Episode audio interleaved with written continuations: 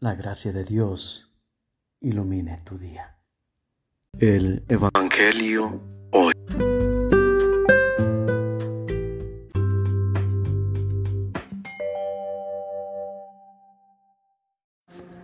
El Señor esté con ustedes. El Santo Evangelio según San Mateo.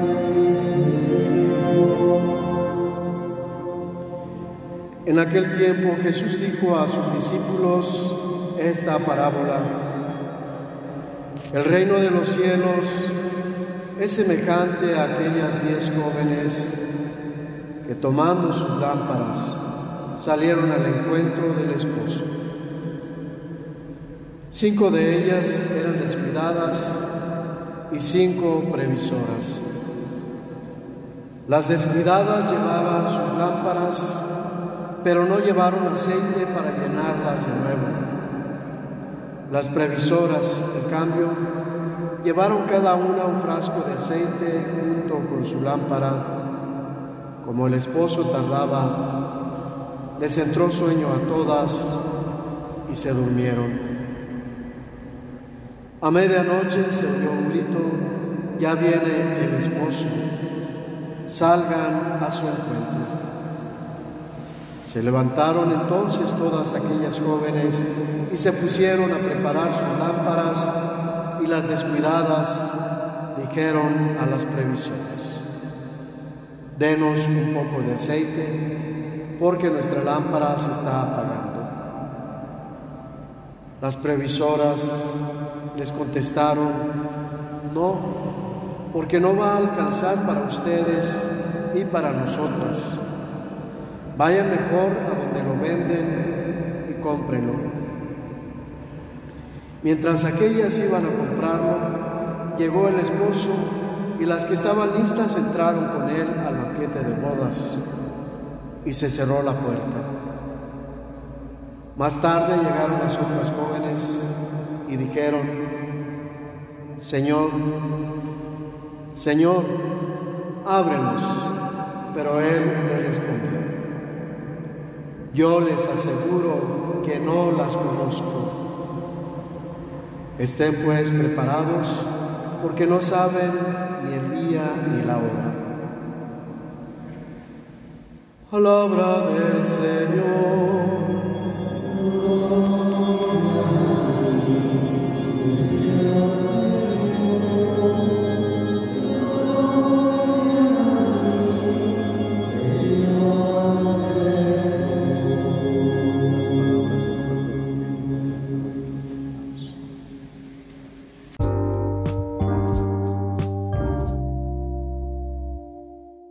Cuando Jesús fue enjuiciado, alguien dijo la frase, más vale que muera un solo hombre y no una multitud. Refiriéndose pues a Cristo, que era el que según las leyes religiosas del pueblo judío estaba alborotando a la gente y trataban de convencer también al gobierno que les iba a ocasionar problemas esas nuevas doctrinas que venía enseñando Jesús. Haciendo una comparación, cotejando esto, estas palabras, esta frase, con esta parte del pasaje del día de hoy que a veces no logramos comprender. ¿Cómo es que hablando de dos grupos de vírgenes, las prudentes y las imprudentes, que se supone que las prudentes pues son las que pueden lograr y que hacen las cosas de la manera correcta y las imprudentes pues como que hacen todo el aventón y por lo tanto pues no les preocupa tanto hacer bien o mal las cosas, simplemente allí van con los demás. Porque cuando llegó el momento de volver a llenar las lámparas de aceite, las previsoras no compartieron con las que se habían terminado también todo el aceite porque no traían repuesto o refacción, como quieran llamarlo, o aceite extra. ¿Cómo puede ser esto? Podemos preguntarnos si se supone que son las correctas. Entonces, esto significa que una de las dos cosas está mal. O no es verdad, o verdaderamente no son las correctas, o realmente no alcanzamos a entender en qué consiste que están haciendo estas vírgenes previsoras lo correcto. La respuesta está en la comparación que les dije al inicio. Más vale que muera un hombre y no una multitud. Si ellas compartieran el aceite, pues no les iba a alcanzar. El aceite no es para alumbrarse y entrar a la fiesta. El aceite es para llegar a la fiesta y para estar durante la fiesta. Y recordemos que esas fiestas eran largas. Entonces, ¿qué iba a pasar? ¿Cuántas iban a poder disfrutar de la boda que al final de cuentas sabemos que se refiere al reino de los cielos? Ninguna. Entonces, ¿qué es peor? que la mitad de ellas no entren o que ninguna entre. O dicho de otra manera, desde otra perspectiva, contraria a esta, ¿qué es mejor? Que al menos la mitad se salven o que ninguna se salve. Repito, está refiriéndose al reino de los cielos. Sabemos que la salvación es comunitaria y no tenemos que buscar la propia salvación, sino la salvación también de los demás. Y en la medida que yo agrego más gente al camino que vamos recorriendo rumbo a la patria celestial, en esa medida voy a ser más salvo porque participando de la comunidad no va a ser cada uno en especial que se va a salvar, sino va a ser una comunidad. Pero la comunidad también necesita una preparación. Si no, pues no estudiaríamos, no cursaríamos carreras, porque al final de cuentas, pues solamente tendríamos que llegar a la edad de trabajar, escoger entre toda la gama de opciones y decir yo quiero trabajar en esto llegar presentarse, que les den indicaciones, esto se hace de esta manera, de esta otra, de esta otra, y listo a trabajar. ¿Por qué no se hace así? Porque es una preparación no solamente en cuanto a lo que se va a desarrollar o realizar, sino es una transformación de la persona, es una estructuración de un pensamiento, una manera de vivir, que si no se aprende,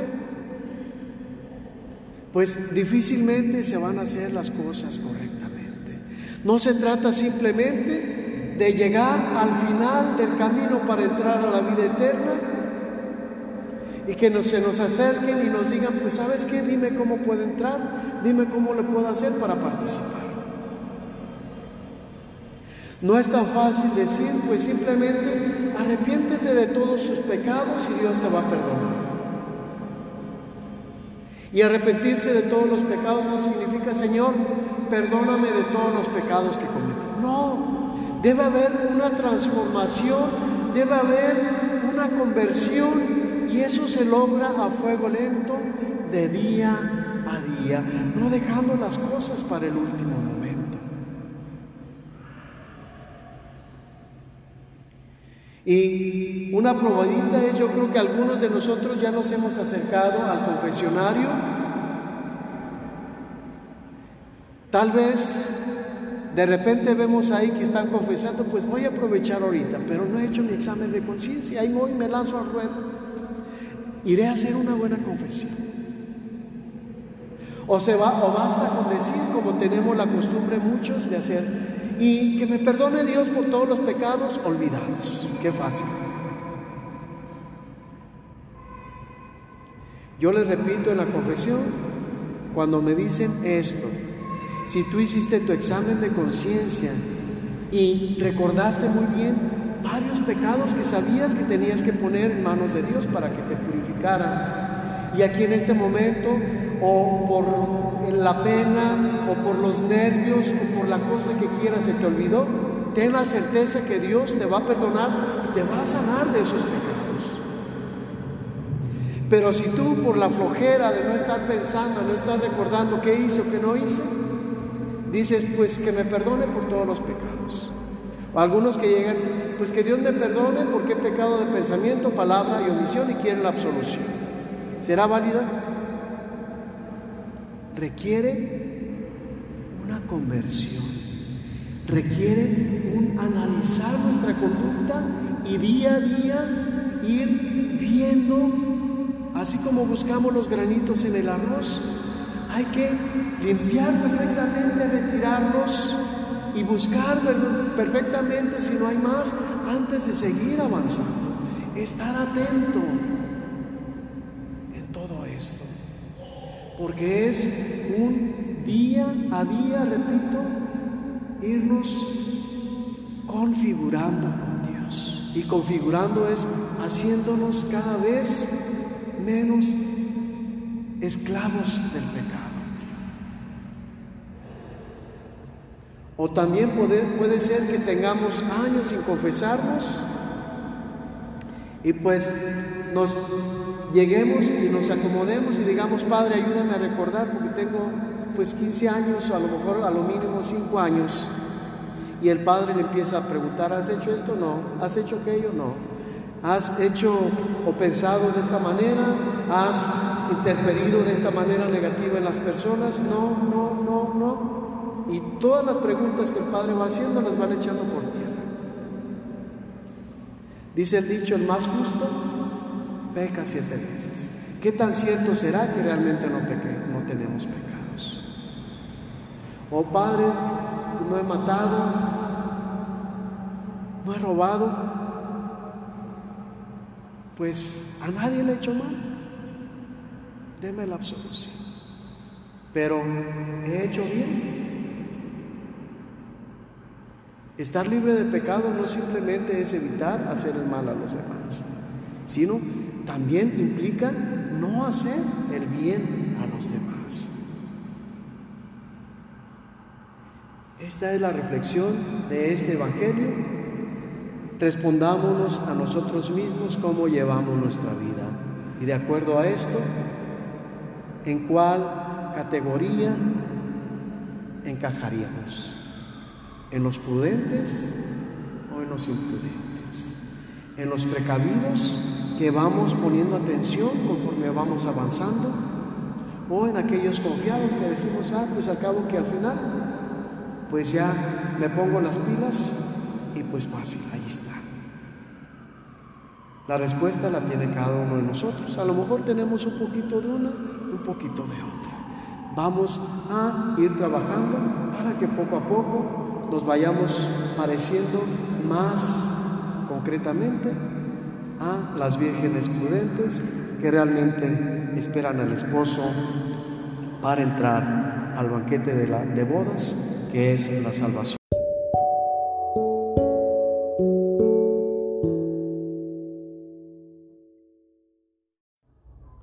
Dios Todopoderoso, derrame su gloria sobre ti y te bendiga. En el nombre del Padre y del Hijo y del Espíritu Santo.